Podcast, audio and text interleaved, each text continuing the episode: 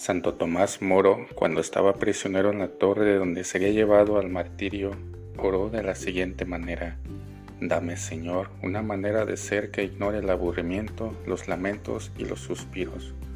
No permitas que me preocupe demasiado por esta cosa embarazosa que soy yo. Dame, Señor, la dosis de humor suficiente como para encontrar la felicidad en esta vida y ser provechoso a los demás que siempre haya en mis labios una canción, una poesía o una historia para distraerme. Amén.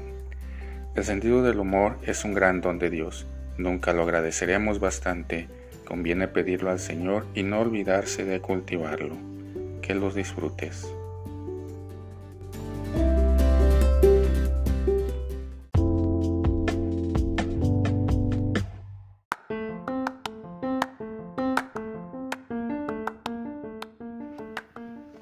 Juntos y solos, refiere el cardenal Ratzinger, después Benedicto XVI, en la Eucaristía Centro de la Vida.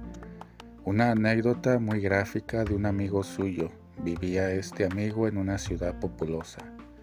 Un día al salir de su casa se encontró en la calle con un vecino de su mismo bloque de viviendas.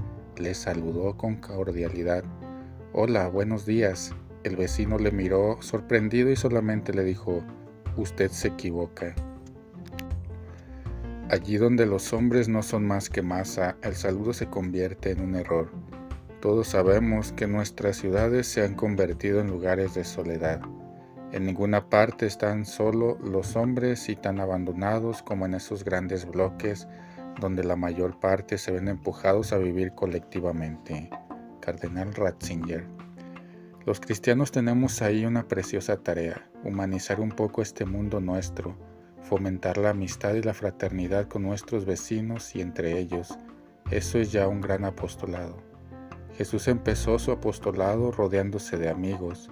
Ese ha sido como el primer paso en su labor y él mismo nos dice que nos ve y nos mira como amigos.